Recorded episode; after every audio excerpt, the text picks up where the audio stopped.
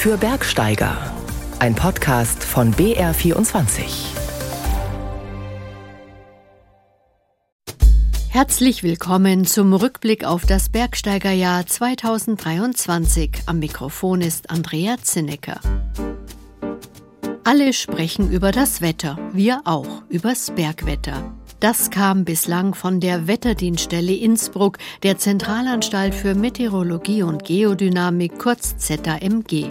Zu Jahresbeginn wurde sie allerdings fusioniert mit der Geologischen Bundesanstalt und heißt seitdem Geosphere Austria. Der Januar war zunächst noch ziemlich grün hinter den Ohren. Skikurse ohne Schnee, geschlossene Skigebiete, enttäuschte Touristen. Hochwinter dann erst ab Februar mit dem Wind als Baumeister der Lawinen. Wir hatten als Lawinenproblem den Triebschnee am häufigsten. Die Gefahrenstufe 4, große Lawinengefahr, hatten wir nur an drei Tagen in diesem Winter. Das waren auch die Tage mit den meisten Unfällen. Das war die gefährlichste Phase, die war Anfang Februar. Ansonsten war die Lawinengefahr zwischen mäßig, erheblich und gering im stetigen Auf und Ab. So die Bilanz von Thomas Feistel, dem Leiter des Bayerischen Lawinenwarndienstes. Im Schweizer Lawinenforschungsinstitut in Davos wurde der Snow Micropen ausprobiert. Er soll künftig das Graben von Schneeprofilen ersetzen. Auf der Grafik sieht man den Rammwiderstand. Das heißt, wie viel Kraft muss ich aufwenden, um durch die Schneedecke zu kommen. Und aus dem kann man dann ein bisschen die verschiedenen Schichten von der Schneedecke ableiten. KI in der Lawinenforschung und beim Skitourengehen, vor allem aber bei der Beurteilung alpiner Naturgefahren. Unter Federführung der TU München gibt es seit kurzem das neue Center for Alpine Hazards and Risks. Es vernetzt Wissenschaftler, Alpenvereine und Bergwacht aus vier Alpenländern, um die mit dem Klimawandel verbundenen Gefahren genauer vorhersagen und Maßnahmen besser koordinieren zu können. Das gilt auch für den Countdown am Hochvogel in den Allgäuer Alpen, sagt Professor Michael Krautblatter. Dieser Fels, der ruckelt sich ja frei. Und dieses Freiruckeln passiert damit, dass immer schon VW-Bus große Stücke runterfallen. Für großes Aufsehen und hitzige Debatten hat Anfang April der Tod eines Joggers im Trentino gesorgt. Der 26-Jährige wurde auf einem Forstweg bei Pejo im Val di Sole von einer Bärin angegriffen und getötet. Das Tier gehört zur inzwischen stark gewachsenen Population der Trentiner Braunbären, so der Graubündner Wildbiologe Hannes Jenny. Sie hat ja gezeigt vor drei Jahren, dass sie Menschen angreifen kann. Sie ist schon 17-jährig und jetzt wieder diese Intention, da muss man natürlich handeln und bei uns wäre das so, dass die sofort geschossen werden würde.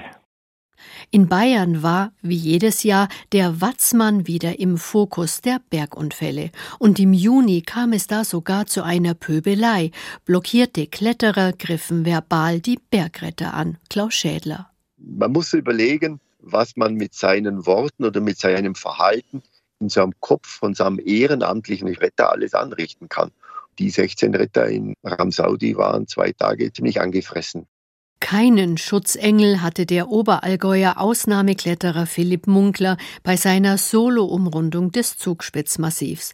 Am Wettersteingrad brachen ihm zwei Haken aus, der 28-Jährige stürzte in den Tod.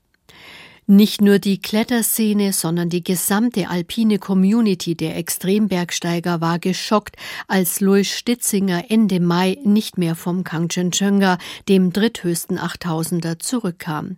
Der Ostallgäuer Höhenbergsteiger und Expeditionsbergführer galt als einer der weltbesten Big Mountain Skiers und wollte vom Kansch mit den Skiern abfahren.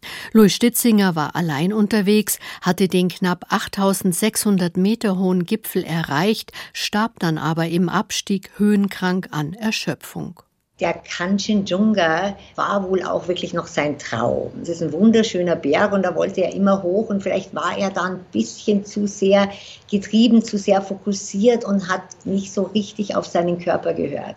Meint Billy Bierling, selbst Extrembergsteigerin und Leiterin der Himalayan Database. Alpine Eitelkeit und egoistischer Ehrgeiz waren Louis Stitzinger fremd, Draufgängertum am Berg erst recht. Der 54-jährige staatlich geprüfte Berg- und Skiführer galt als äußerst um- und vorsichtig. Einer, der den Mut zur Umkehr immer dabei hatte, aber nie die Sucht, Rekorde zu brechen. Von sieben Achttausendern war er mit den Skiern abgefahren, darunter als erster über die 50 Grad steile Diamirflanke am Nanga Parbat. Sein neunter Achttausender, der Kansch, wurde ihm zum Verhängnis. Tiefe Trauer bei seinen gleichgesinnten Freunden und Bergführerkollegen.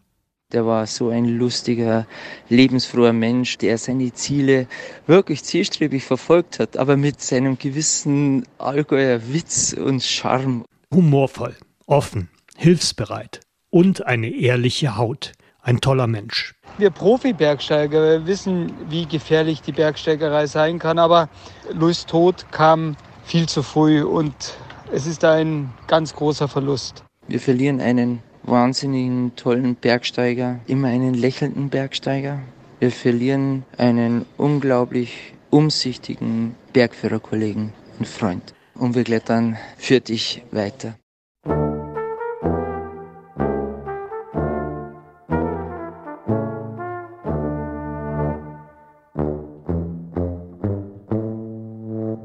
Wir bleiben noch an den höchsten Bergen der Welt und bei den Expeditionen in diesem Jahr und bei den Auswüchsen im kommerziellen Höhenbergsteigen, inzwischen nicht nur am Mount Everest, sondern auch am K2, dem zweithöchsten und schwierigsten 8000er.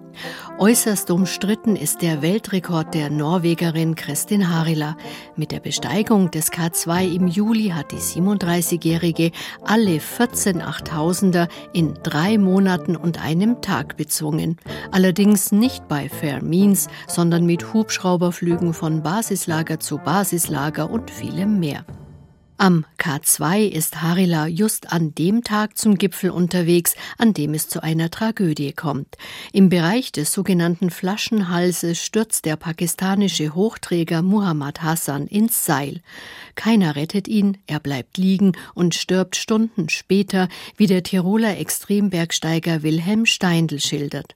Steindl war wegen Lawinengefahr ins Basislager abgestiegen und hatte mit seinem Kameramann dann Drohnenaufnahmen gemacht, eine Zufallsdokumentation der Tragödie am K2. Beim Hinschauen haben wir gesehen, der bewegt sich ja noch. Also wir haben gesehen, der lebt. Und bei anderen Bildern, die davor waren, hat man gesehen, wie andere Bergsteiger über ihn drüber steigen. Wir waren schockiert, weil im Endeffekt haben wir 70 Bergsteiger gezählt auf den Drohnenaufnahmen, die da vorbeigestiegen sind. Dass es auch anders geht, beweist Lukas Wörle aus heute im Außerfern nahezu zeitgleich am Broadpeak. Eigentlich wollte der junge Tiroler, der kein Profi-Bergsteiger ist, seinen großen Traum realisieren und mit dem Gleitschirm vom Broadpeak hinabfliegen. Knapp unterhalb des Gipfels in gut 8000 Metern Höhe rettet er dann aber einem höhenkranken pakistanischen Träger das Leben. Für mich war gar keine Frage, welche Priorität, also Gipfel oder Menschenleben für mich da jetzt wichtiger ist. Leider war es so, dass uns die Gruppe, die für den Mann zuständig war, die Hilfe versagt hat. Das heißt, mir war dann auch klar, ich kann jetzt erst einmal nur alleine diesem Mann helfen und habe ihn dann angefangen, eben durch den Schnee zu ziehen, zu schieben teilweise auch abzuseilen, weil der Gipfel gerade am Broad Peak immer wieder in die Flanken ausweicht und relativ steil ist. Und war dann ganz froh, auf 7800 Metern einen amerikanischen Kollegen zu treffen, der Medikamente hatte und auch Sauerstoff. Wir haben ihn bis 7000 Meter gebracht. Ich war dort dann auch zu erschöpft, dass ich mich an irgendwelchen weiteren Hilfsaktionen hätte beteiligen können. Es war dann mein vierter Tag auf über 7000 Metern und hatte dann auch selber Probleme, ins Basecamp zu kommen. War sehr, sehr froh, dass andere sich darum gekümmert haben, den Mann von 7000 bis ins Basislager zu transportieren. Chapeau. Für diesen, wie es heißt, Akt des Mutes und der Menschlichkeit wurde Lukas Wörle von der pakistanischen Regierung ausgezeichnet. Ebenfalls im Karakorum ist Simon Messner unterwegs. Dem Südtiroler Extrembergsteiger und Filmemacher gelingt zusammen mit seinem österreichischen Kletterpartner Martin Sieberer im Alpinstil die Erstbesteigung des Jernamando Kangri, 7200 Meter hoch und bis dato der zehnthöchste noch unbestiegene Berg der Welt. Die Abschlusswand, die war doch dann die 70 Grad steil und die war vor allem eisig und in der Höhe muss man sich vorstellen, ist das Eis nicht wie bei uns in den Alpen, sondern pickelhart, also hat beinahe die Konsistenz von Beton. Vom Guinness-Buch der Rekorde wird Reinhold Messner der Rekord aberkannt, als erster Mensch alle 14 Achttausender bestiegen zu haben, weil er auf der Annapurna angeblich unterhalb des Gipfels stand. So will es der Alpinchronist Eberhard Jurgalski aus Lörrach herausgefunden haben, der laut Messner aber keine Ahnung vom Höhenbergsteigen hat. Dem berühmtesten Bergsteiger der Welt ist die Aberkennung aber ziemlich egal. Wenig später wird ihm der Rekord wieder zugesprochen, was Messner angeblich auch völlig wurscht ist. Alpine Erbsenzählerei irgendwie. Nicht im Himalaya, sondern entlang der Seidenstraße war Extremkletterer Stefan Glowatz auf Abenteuerexpedition unterwegs. Ihm glückten drei Erstbegehungen in drei Ländern, in der Türkei, in Tadschikistan und im Iran letztendlich war ich froh, dass wir es gemacht haben, weil die Menschen dort, die waren so dankbar. Die haben uns auf der Straße in Teheran angehalten und haben gesagt, danke, dass ihr uns nicht vergesst. Danke, dass ihr dieses Land trotzdem besucht, trotz dieser Restriktionen. Und ich muss ehrlich sagen, das war eines der beeindruckendsten Erlebnisse, die ich jemals hatte. Ähnlich geflasht ist Alexander Huber, aber nicht vom Jeropacher, dem mit gut 6600 Metern zweithöchsten Berg Perus, dessen Ostwand er zusammen mit Dani Arnold auf einer neuen Route begeht, sondern von einer Erstbegehung auf Sardinien, der 200 Meter hohen freistehenden Felsnadel Goloritze. Und die Agulia Goloritze, habe ich dann Frisolo geklettert. Wow, das ist natürlich einfach schon verdammt schön. So ein freistehender Faceturm direkt an der Küste über Meer. Man, da passt alles zusammen. Das sind karibische Strände quasi und darüber diese freistehende, elegante Felsnadel. An spitzen Felsnadeln war auch die Abschlussexpedition des DAV Frauen-Expat-Kaders im Sommer unterwegs, am Foxjaw Cirque an der Küste Ostgrönlands. Felsnadeln wie die Zähne eines Fuchses, weshalb die Erstbegehung auch Disco Fox heißt, weil vor Freude dann auch getanzt wurde. Amelie Kühne.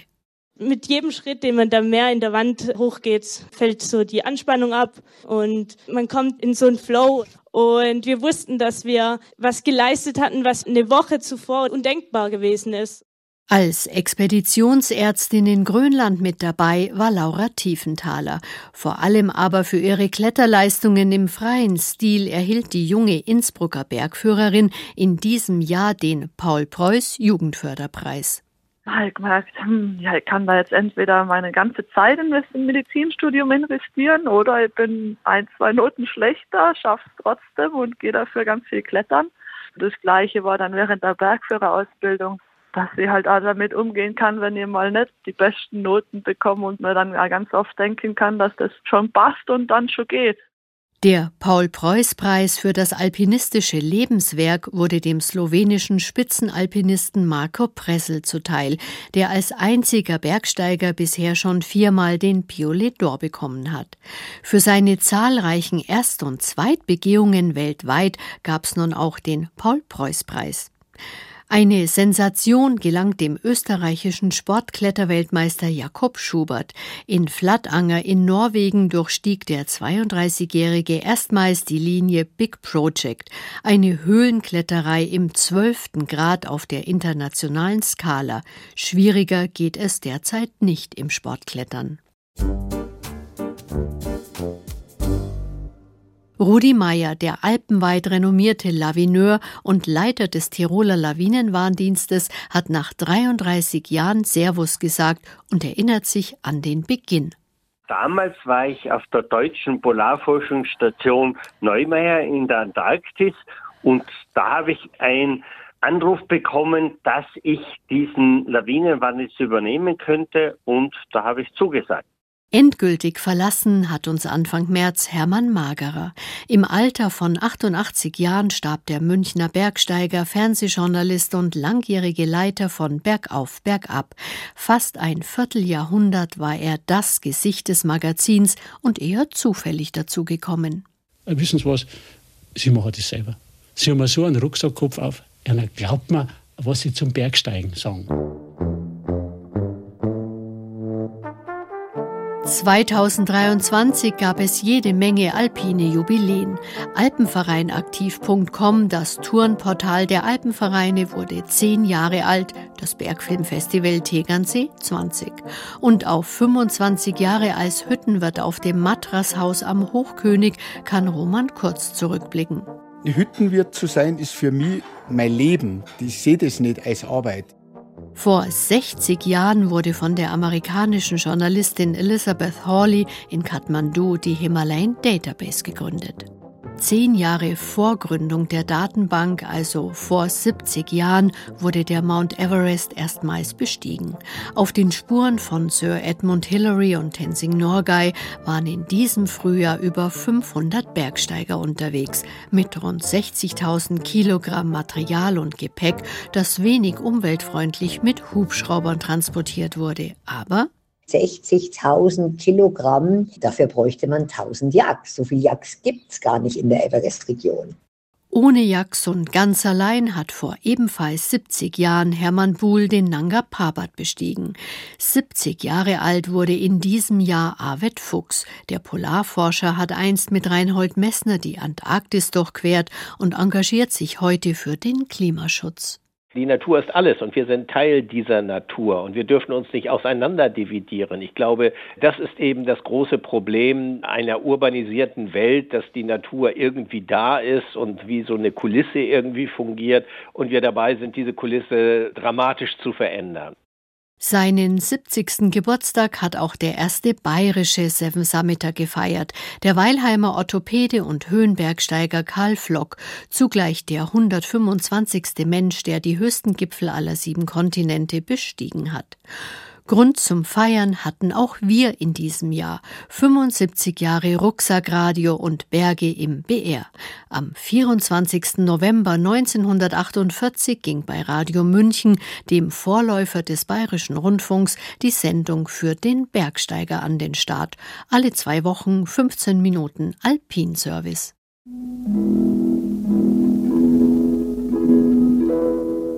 Guten Morgen, liebe Bergfreunde. Sie hören jetzt zum ersten Mal unsere neue Sendereihe für den Bergsteiger. Für den Bergsteiger ist das Ringen mit den Bergen ein Erlebnis, das sich tief in sein Herz eingräbt. Den Gebirgspullover strickt sich das Skihaserl selbst. Für eine D-Mark bekommt man schon Strickhefte mit vielen geschmackvollen Modellen. Und die Wolle gewinnt man eben durch Auftrennen einer alten Jacke. Vor 100 Jahren wurde nicht nur die Allgäuer Bergwacht gegründet, sondern auch erstmals die Nordkante am Pitzbadile begangen und mit den sogenannten Tölzer Richtlinien der Grundstein für den heute wieder aktuell diskutierten Komfortverzicht auf Berghütten gelegt. Federbetten sind allmählich durch Wolldecken zu ersetzen. Die Verpflegung auf den bewirtschafteten Hütten ist auf das einfachste Maß zurückzuführen und auf die Bedürfnisse der Bergsteiger einzustellen. Brunnen vor der Hütte langt locker. Ich bin jetzt kein Erbsensuppenfan. Es darf ein alternatives Bergsteigergericht sein. Kein Fleisch, sonst ist mir wurscht. Keine Wurst, sondern viel Käse gab's auf der Nördlinger Hütte am Karwendelhöhenweg zum 125. Geburtstag und auf der Zwieselalm überm Gosausee einen Kaiserinnenschmarrn zur Erinnerung an Sissi, die vor 125 Jahren am Genfer See ermordet wurde und auf der Zwieselalm, einem ihrer alpinen Lieblingsorte, ein eigenes Zimmer hatte. Georg Bergschober sperrt auf. Ein Zirbenbett aus dem Besitz der Familie Habsburg-Lothringen. Warum Sissi so gerne hier heroben gewesen ist, weil sie da einfach in der Abgeschiedenheit, in der Einfachheit, ohne zeremoniell sie selber sein konnte. Vor 150 Jahren wurde von der Sektion Frankfurt am Main das Gepatschhaus im hinteren Kaunertal in den Ötztaler Alpen erbaut. Die älteste Schutzhütte des Deutschen Alpenvereins in Österreich. Ein traditionsreiches Haus mit eigener Kapelle, freut sich Fini Tschögele. Das sind die Zimmer in der Kapelle. aber schön, nicht? Kalt, aber gemütlich. Seinen 150. Geburtstag hätte in diesem Jahr auch Wilhelm Paulke feiern können. Der in Vergessenheit geratene erste deutsche Lawinenforscher war auch ein Skipionier, erklärt Alpinexperte Karl Gabel. Er hat schon 1898 die erste Publikation der Skila veröffentlicht. Er hat 1902 den ersten Skikurs am Adelberg veranstaltet. Zwölf Jahre bevor St. Anton den berühmten Hannes Schneider aus Stuben geholt hat. Von Wilhelm Paulke stammt übrigens der berühmte und bis heute gültige Satz Der Wind ist der Baumeister der Lawinen. Eine regelrechte Protestlawine gegen neue Erschließungsprojekte und damit verbundenen Overtourism hat in diesem Jahr Südtirol überrollt, nach dem Motto Ruhe statt Rummel. Während die Neuerschließung des Skigebietes Kleingitsch im Arntal inzwischen vom Tisch ist, bleibt die Erschließung der Konfinböden auf der Nordwestseite des Langhofes und der neue Lift vom Sellerjoch durch die steinerne Stadt hinauf in die Langhofelscharte nach wie vor ein Thema. Elisabeth Dinser vom Dachverband für Natur- und Umweltschutz bringt es so auf den Punkt. Es braucht Gäste, die sich mit Zurückhaltung und Mäßigung im Urlaubsland Südtirol bewegen und Bewohner, die mit ihrem eigenen Verhalten beweisen, dass Südtirol nicht ein Schnäppchen, sondern ein Schatz ist.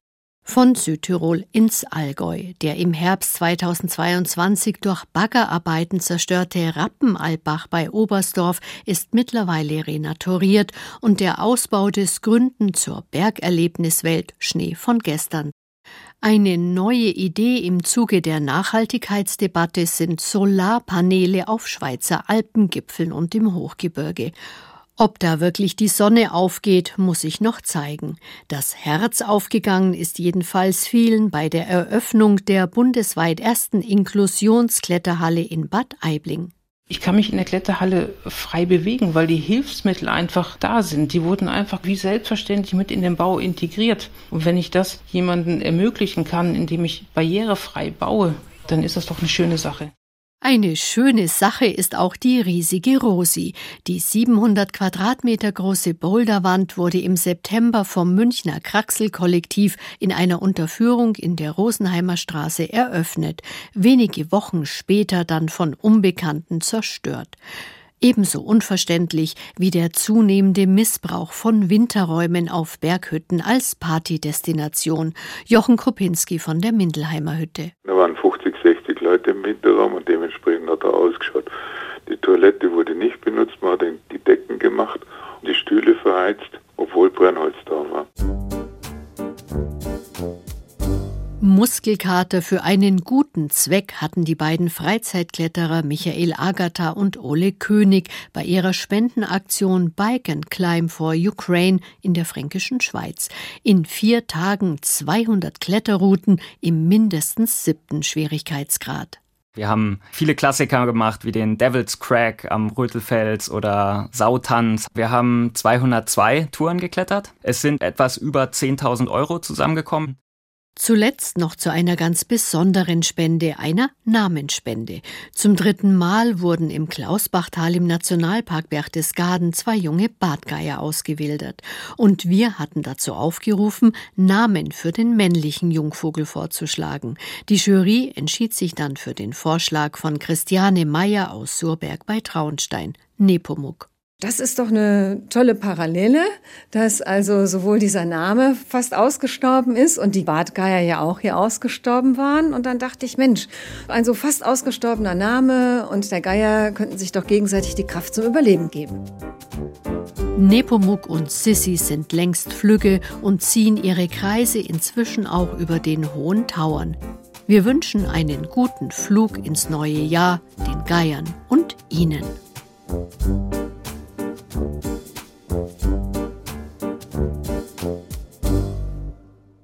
2023 ist zu einem Jahr geworden, in dem der Druck auf die Alpen weiter zugenommen und sich an einigen Orten zugespitzt hat. Die Energiewende, aber auch weitere touristische Erschließungen und auch schon erste Vorboten der Olympischen Winterspiele 2026, die in den Dolomiten stattfinden sollen, haben an verschiedenen Orten zwischen Tirol und Italien zu teils heftigen Kontroversen um die Zukunft von Europas Hauptgebirge geführt.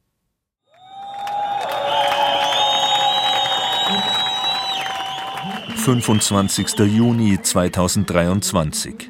Die an einem heißen Sommertag normalerweise ruhende Altstadt von Innsbruck hallt wieder von Pfeifkonzerten und Sprechchören.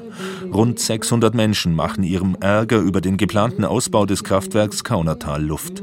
Eine der Organisatorinnen, Marike Vogt, hat eine Kajakschule und betreibt den Verein Wett. Wildwasser erhalten Tirol. Ich bin absolut begeistert, wie viele Menschen da waren überhaupt, wie viele verschiedene Leute aus den Tälern, aus dem Tiroler Oberland, aus vielen verschiedenen Gemeinden. Also den, der eine hat mich gerade noch angesprochen, der ist 100 Kilometer gereist, um zu dieser Demo zu kommen. Viele verschiedene Umweltschutzgruppen und auch Klimaschutzgruppen, also Fridays for Future war zum Beispiel auch da. Die Stimmung in diesem Demozug war überwältigend. Also ich bin im Demozug hin und her gelaufen und habe gesehen, die Leute haben gepfiffen und gesungen und geklatscht und gerufen. Die Stimmung war so gut, dass sich sogar Leute aus der Stadt noch angeschlossen haben. Von der Tiroler Landesregierung oder dem landeseigenen Energieunternehmen der TIWAG zeigt sich an diesem Tag niemand. Dafür sind Menschen auch aus den betroffenen Tälern da. Ich bin vom Kaunertal. Ich komme ursprünglich vom Kaunertal. Und ich will einfach, dass der bei uns alles zerstören, die ganze Natur, weil wir brauchen das. Wir brauchen die Ressourcen dringend. Das ist eh schon alles am Limit. Deswegen bin ich da. Zum ersten Mal wird der Widerstand aus der Bevölkerung gegen das geplante Pumpspeicherkraftwerk richtig sichtbar, das in weitem Umkreis um den seit 1964 bestehenden Gepatschspeicher in die Bergwelt ausgreifen würde. Mit einem neuen Stausee im bisher unberührten Platzertal und Wasserzuleitungen aus dem Ötztal. Dort war im März Auftakt der Protestveranstaltungen. Marike Vogt organisiert eine Podiumsdiskussion in Sölden, bei der auch ein von der Umweltschutzorganisation WWF unterstützter Film gezeigt wird. Ja, es ist schon wichtig heute in Sölden. Also Sölden ist ja einer der Hauptorte. Es geht nicht nur ums Bootfahren, es geht nicht nur um die Ötztaler Ache, es geht einfach um das Wasser aus diesem ganzen Tal. Und ich habe das Gefühl, dass das noch nicht bei allen wirklich angekommen ist, was das bedeutet und was für Folgen das hat. Und dafür sind wir da. Zu diesem Zeitpunkt hat die Tiroler Wasserkraft AG TIWAG die Genehmigungsunterlagen, die 20.000 Seiten umfassen, bei der Landesregierung zur Prüfung eingereicht. Und schon hier ist der Andrang größer als erwartet. Rund 300 Menschen kommen. Ich bin so zwiegespalten und darum bin ich da, dass ich eine Meinung bilden kann probieren wir es. Das gute Gewissen für die nächsten Generationen, dass wir nicht kampflos aufgeben. Für den Ausbau des Kraftwerks Kaunertal sollen 80 Prozent des Wassers der Gurgler und der Fenter Ache durch einen 25 Kilometer langen Stollen zum neuen Kraftwerk geleitet werden. Für den Sprecher der Bergbauern, Reinhard Scheiber, eine Schreckensvision. Man glaubt, wir haben da Wasser im Überfluss, weil man von hinten die Gletscher noch Wasser bringen. Aber was uns ja die Glaziologen und die Klimaforscher sagen, und wir merken es ja jährlich, die Gletscher schwinden. Und dann wissen wir nicht, wenn die Gletscher weg sind, wie geht es dann weiter. Schlaglichtartig wird die Konkurrenz ums Wasser hier sichtbar. Auch für Hotels, Skibetrieb und den Kunstschnee braucht das Ötztal Wasser und Energie. Es ist unser Lebensraum da. Wir leben da von der Natur, mit der Natur. Und wenn uns die Ressource Wasser zum großen Teil genommen wird, dann macht das alles keinen Sinn mehr. Dann wird der Tourismus nicht mehr so funktionieren, wegen dem die Leute ja kommen, wegen unserer Gegend, die Skipisten, die Landwirtschaft. Und das ist unsere Lebensgrundlage und dafür kämpfe ich und das ist der einzigste Sinn. Aber auch der Strom kommt in Tirol aus Wasserkraft. Und gerade im Nachbarland, in Bayern und Deutschland, fehlen Stromspeicher. Wolfgang Stropper, Projektleiter der TIWAG, setzt den von der Tiroler Landesregierung beschlossenen Kurs um. Ich denke, jeder von uns weiß, dass die Energiewende notwendig ist für die Zukunft, dass wir weg wollen von den fossilen Energieträgern und wir hier haben die Möglichkeit, die Ressourcen, die wir haben, auch entsprechend zu nutzen. Und zwar umweltschonend zu nutzen, was also unser größtes Ziel auch ist. Die Bevölkerung oder die Gesellschaft muss sich überlegen, wie will ich das schaffen, wie will ich das tun. Und ich muss dann vielleicht auch was opfern. Also das Tal hat dann eine andere Funktion. Vor allem der letzte Punkt bleibt heftig umstritten. Auch der Deutsche Alpenverein steht auf der Seite der Gegner des Ausbaus Kraftwerk Kaunertal, erklärt Tobias Hipp, Naturschutzexperte des DAV. Für uns ist das Platzertal und natürlich auch Fenter Ache, Gurgler Ache wirklich äh, Juwele, die es zu erhalten gibt. Ja, da da gibt es überhaupt gar nichts drum herum zu reden. Ja, das eine ist ein völlig unerschlossenes Tal, kaum überprägt. Das andere sind die letzten großen Alpenflüsse, muss man fast sagen, ja, die Gurgler Ache. Das sind Ressourcen, die wir in Zukunft brauchen. Das sind Lebensräume, Rückzugsräume für einen Bergsteiger, für einen Bergsportler, die wir so jetzt nicht opfern wollen, können. Und es soll nicht der einzige Brennpunkt im Gebiet der Ötztaler Alpen bleiben. Erst im Herbst 2022 war die lange umstrittene Gletscherehe, eine Seilbahnverbindung vom Pitztaler Skigebiet ins Ötztal, beerdigt worden. Völlig überraschend werden im Februar auf der Pitztaler Seite neue Pläne vorgelegt. Eine neue Seilbahn quer über den bisher unberührten Gletscher, sogar noch näher an die Ötztaler Seite heran und zusätzlich eine Seilbahn im Kaunertal bis hinauf auf das Gipfeldach der Weißseespitze. Die Alpenvereine hatten gerade noch das Ende der alten Pläne gefeiert. Also für uns sind ÖAV, DRV ähm, völlig überraschend die Pläne wieder aufgetaucht, dass man im hintersten Pitztal, das Pitztaler Gletscherskigebiet, doch wieder erweitern will in Richtung Sölden. Parallel dazu zeitgleich aus unserer Sicht noch abstrusere Pläne, wo man im Kaunertal auf die Weißseespitze hoch einen Lift äh, und auf den Gepardschferner, größte zusammenhängende Gletscherfläche der Ostalpen, erschließen möchte. In Zeiten, wo wir in, in, in Sommern uns befinden, wo die Gletscher rasant dahinschmelzen beim Zuschauen oder jeden Sommer 20, 30 bis 100 Meter Rückzug Gletscher. In einer gemeinsamen Veranstaltung reagieren der deutsche und der österreichische Alpenverein mit der Forderung nach strengem Schutz der Gletscher. Das ist unser nächster Schritt, eben auch im, im Kaunertal an der Weißseespitze, diesen Antrag auf Ruhegebietserweiterung zu stellen bei der Regierung in, in Tirol. Aber aktuell sehen wir ja, dass momentan schon noch der Zug dahin ist, diese Erschließung voranzutreiben. Das macht uns schon ein bisschen auch Angst, aber unser Ziel ist da klar, dass wir uns dagegen positionieren. Auf der anderen Seite glaube ich, dass der Klimawandel seinen Teil relativ drastisch dazu bringen wird. Wir haben im letzten Sommer gesehen, dass die Gletscherflächen auf 3000 Meter im Anfang Juni blank waren. Kein Schnee mehr drauf, komplett alpenweit. Und genau danach kam eine Trockenheit, komplette Dürre, Hitzewellen, 0 Grad auf 5000 Meter. Also ich glaube tatsächlich, dass die Natur ein Stück weit das regulieren wird, wann und wo man tatsächlich noch Skifahren kann. Was mit und in Skigebieten auf Gletschern passiert, wenn das einst vermeintlich ewige Eis im Klimawandel immer rasanter schmilzt, erleben die Wanderer auf dem E5, der beliebten Alpenüberquerung. Von der Braunschweiger Hütte geraten sie nach der Überschreitung des Pitztaler Jöchels geradenwegs auf eine Großbaustelle im Hochgebirge. Die Bergbahnen Sölden brechen mit schwerem Gerät Felsen und Geländekuppen weg, die unter dem Eis aufgetaut und zum Skifahren ungeeignet sind. Hier ist es auch schön, bis auf diese Baustellen, die. Genau, also das ist ein bisschen Kontrastprogramm. Damit habe ich absolut nicht gerechnet.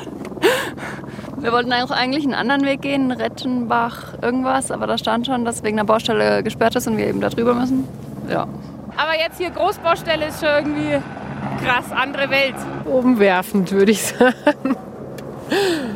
Schrecklich. Einige schauen geradezu fassungslos auf die Arbeiten, an denen fünf Bagger gleichzeitig, Muldenkipper und ein Hubschrauber beteiligt sind. Das unerwartete Erlebnis bringt viele zum Nachdenken. Viele Jahre schon Sölden Skifahren gewesen, aber welche Kosten da die Natur zu tragen hat, das war mir tatsächlich nicht klar, dass man da jedes Jahr 50 Meter nochmal nach oben graben muss. Das ist dann tatsächlich erschreckend, ja.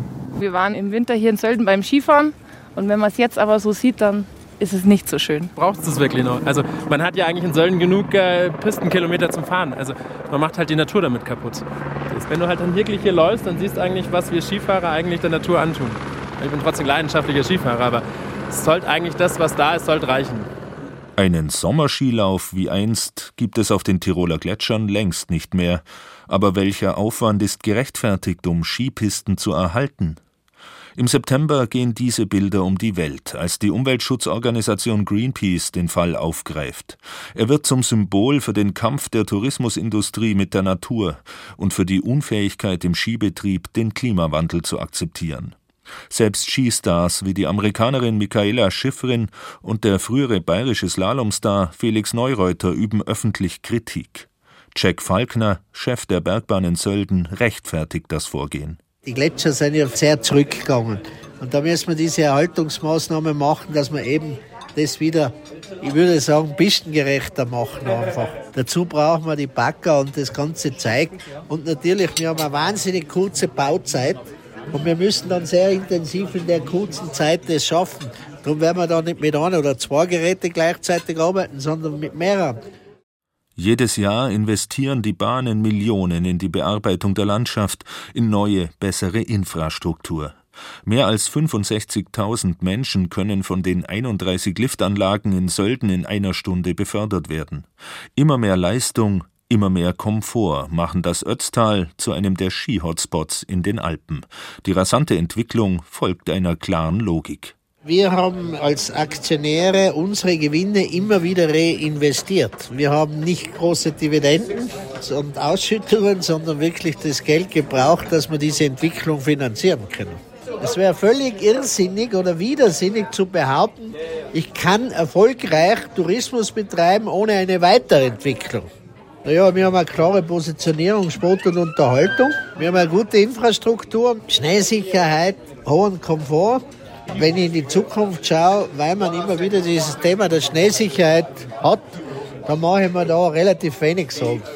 Es ist ein Schlaglicht darauf, wie das ökonomische Schwungrad die Spirale immer weiter antreibt. So intensiv wie in diesen Tagen aber steht die Art und Weise, wie Sölden und das Ötztal wirtschaften, noch nie in Frage. Und das ausgerechnet in dem Jahr, in dem im Ötztal erstmals ein Nachhaltigkeitsbeauftragter eingestellt wird. Raphael Kuhn, selbst Ötztaler, weiß, worauf er sich eingelassen hat. Natürlich ist das immer ein zweischneidiges Schwert, wenn man dementsprechend, äh, wie es im Ötztal ist, vier Millionen Nächtigungen hat. Dann hinterlässt es seine Spuren und äh, wirkt sich auf die Natur und auf die Kultur, auf den Einheimischen natürlich genauso aus wie auch viele andere Dinge. Wenn in den letzten 20 Jahren oder 30, 40 Jahren da gewisse Dinge äh, weniger bedacht wurden, dann glaube ich, ist aber trotzdem nie zu spät. Jack Falkner, der Seilbahnchef, lässt aber keinen Zweifel daran, wie die Prioritäten gesetzt werden. Die Alpen waren die Sehnsuchtorte der Städter. Die sind gekommen, wir waren die armen Leute. Jetzt sind wir sehr selbstbewusst und es geht uns nicht so schlecht. Gott sei Dank. Es ist eigentlich eine wirtschaftliche Erfolgsstory. Und wirtschaftliche Erfolgsstories haben nicht nur einen Weg, dann gibt es auch gewisse Schattenseiten. Meine These ist, man soll doch froh sein, wenn konzentriert, wie in einem alten Zoo, das Erschlossene gestärkt wird und ausgelastet wird und gut funktioniert, weil wir dann ja verdammt viel mehr abseits Gelände unberührte Natur bieten. Und das möge man doch bitte akzeptieren. Auch die Gletscherehe mit dem Pitztal steht hier weiter auf der Agenda.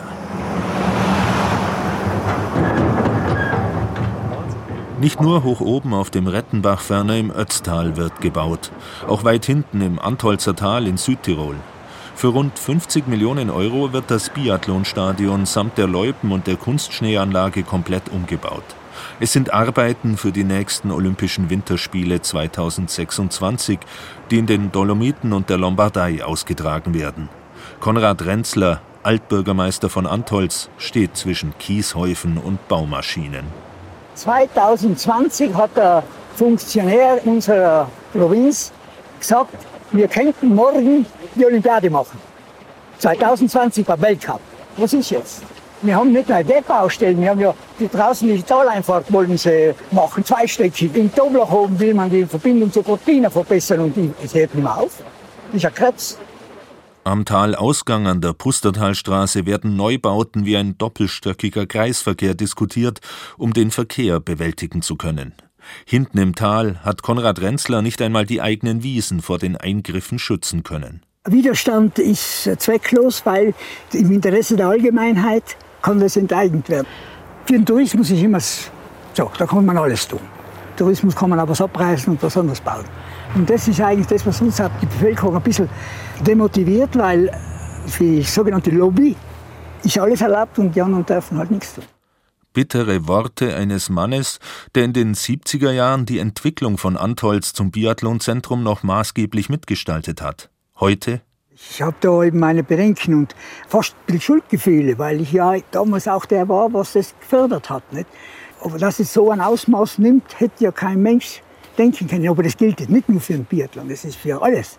Wenn ich denke auf den Kronplatz, da war eine Erschließung, da hat man gesagt, ja, das ist gut. Da hat man ein bisschen eine Piste geschlägert. Heute haben wir drei Gesellschaften dort und Pisten unendlich. Kannst du einen Tag den Kronplatz nicht umrunden, so viel ist. Trotzdem scheint das olympische Motto von höher, schneller, weiter für immer noch weitere Eingriffe und Baumaßnahmen in den Alpen zu gelten. Skipiste und Lifte unter der Tofana und an den Cinque Torri wurden schon in den vergangenen Jahren ausgebaut. Monatelang tobt die Debatte um eine neue Bobbahn in Cortina. Jetzt sieht es so aus, als ob sie doch nicht gebaut wird. Der Ort der bisher letzten olympischen Bob- und Schlittenwettbewerbe in den Westalpen, Sestriere und Cesena, ist heute ein Ziel von Lost Places Touristen. Auch die Sprungschanzen von Bracelato sind Ruinen im Gebirge. Im Oktober haben wir mit Bianca Elzenbaumer, zu diesem Zeitpunkt Präsidentin der Alpenschutzkommission ZIPRA, einen Ortstermin. Ich bin echt ein bisschen schockiert, wie verlassen es ist. Ich habe mir nämlich vorgestellt, dass die Schanzen zum Beispiel verlassen seien aber nicht die ganze Struktur rumherum. Also so richtig mit Tür offen und teilweise eben zum Beispiel die Heizung schon halb abgebaut wieder und so richtig am Zerfallen. Ich bin schockiert und verärgert, weil die Geschichte wird nicht erzählt. An sich haben IOC und die italienischen Ausrichter fest versprochen, dass die kommende Olympiade nachhaltig und damit ohne große Eingriffe und Bauwerke realisiert werden soll.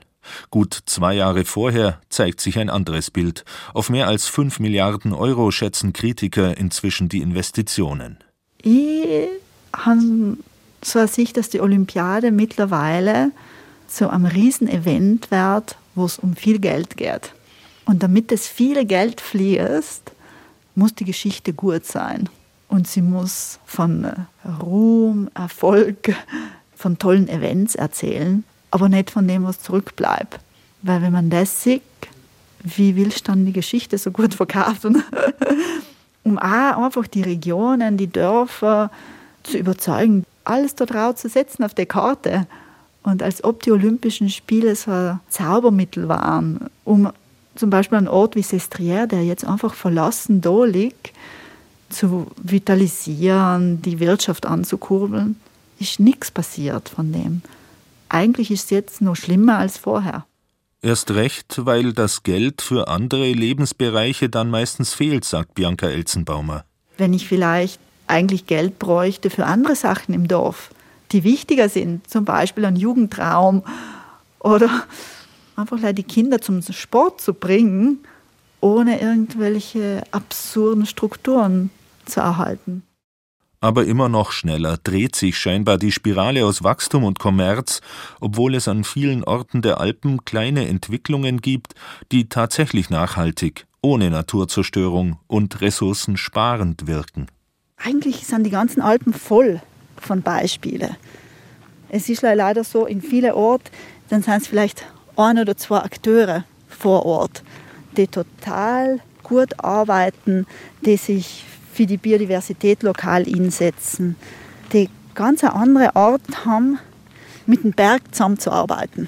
Also nicht mit der Idee von die Berge als Kulisse, wie viel Profit kann ich mir erarbeiten, sondern ich und der Berg gemeinsam. Und wie können wir das Leben gut gestalten und zwar nicht allein für die Menschen im Tal, sondern auch für die anderen Lebewesen. Und von dem her bin ich eigentlich total hoffnungsvoll, dass sich echt was tut in einem kulturellen Wandel, in einem Wandel vom, vom Lebensstil her. Aber es ist immer noch so, dass es in der Narration von wo geht der Trend hin, ist sind solche Akteure noch ganz unsichtbar. Und ich glaube teilweise auch einfach, weil es ihnen ingeredet wird, dass sie marginal sein, dass sie da ganz kleine Sachen machen. Aber ich denke, das ist so ein bisschen wie so Akupunkturpunkte, die man setzen kann, um den Wandel in Gang zu kriegen. Dafür setzt sich unter anderem die Alpenschutzkommission ZIPRA ein, allerdings nur mit ein paar Dutzend Mitarbeitenden quer über den Alpenbogen verteilt. Auch das zeigt sich an den Brennpunkten 2023 besonders deutlich. Es sind kleine Organisationen und Gruppen, oft sogar einzelne Personen, die sich einsetzen und auf mögliche Fehlentwicklungen aufmerksam machen, während auf der anderen Seite große Unternehmen, Tourismusorganisationen und die Politik mit professioneller Öffentlichkeit Öffentlichkeitsarbeit stehen. Die kleinen Beispiele, die Akupunkturpunkte, bleiben oft unsichtbar. So ist es auch ein typisches Bild, als am 17. September fünf Wanderer der Alpenschutzinitiative Mountain Wilderness am Gepatschspeicher im Kaunertal aufbrechen, um über den Bergkamm ins Platzertal zu steigen, wo der Obersee für das geplante Pumpspeicherkraftwerk gebaut werden soll. Wir schinden uns heute ein bisschen für den Schutz des Platzertals. Ist ja geplant, ein Pumpspeicherkraftwerk, das Platzertal zu fluten durch ein Pumpspeicherkraftwerk. Und wir wollen jetzt mal den Weg des Wassers nehmen. Es soll vom Gebhardt-Stausee ins Platzertal gepumpt werden und das wollen wir uns jetzt mal anschauen. Durch den 3000 Meter hohen Bergkamm soll die Verbindung zum zweiten Stausee im dortigen Platzertal gegraben werden. Ein Kraftwerk im Berg könnte Wasser hochpumpen, wenn es ein großes Stromangebot gibt, und Wasser ablassen und Strom erzeugen, wenn der Strom fehlt. Ein Großspeicher, der bis weit nach Bayern im Stromnetz funktionieren würde. Der imaginären Linie durch den Berg folgen die bayerischen Wanderer jetzt über das Gebirge. Das ist ja genau auch unser Ansinnen, was wir machen wollen, dass wir das so ein bisschen nacherlebbar machen, was es eigentlich bedeutet, diese unverbaute und nicht erschlossene Landschaft zu erleben. Jana Etter und Michael Pröttl gehören zu den Aktiven von Mountain Wilderness Deutschland. Mit ihrem Einsatz wollen sie einzigartige Naturrefugien schützen. Anfangs geht es noch auf Alm, dann auf Wanderwegen über dem fjordartigen Gepatschspeicher hoch bis zum Schwarzsee, einem wunderbar im Felsrund ruhenden Bergsee mit dunkler Oberfläche.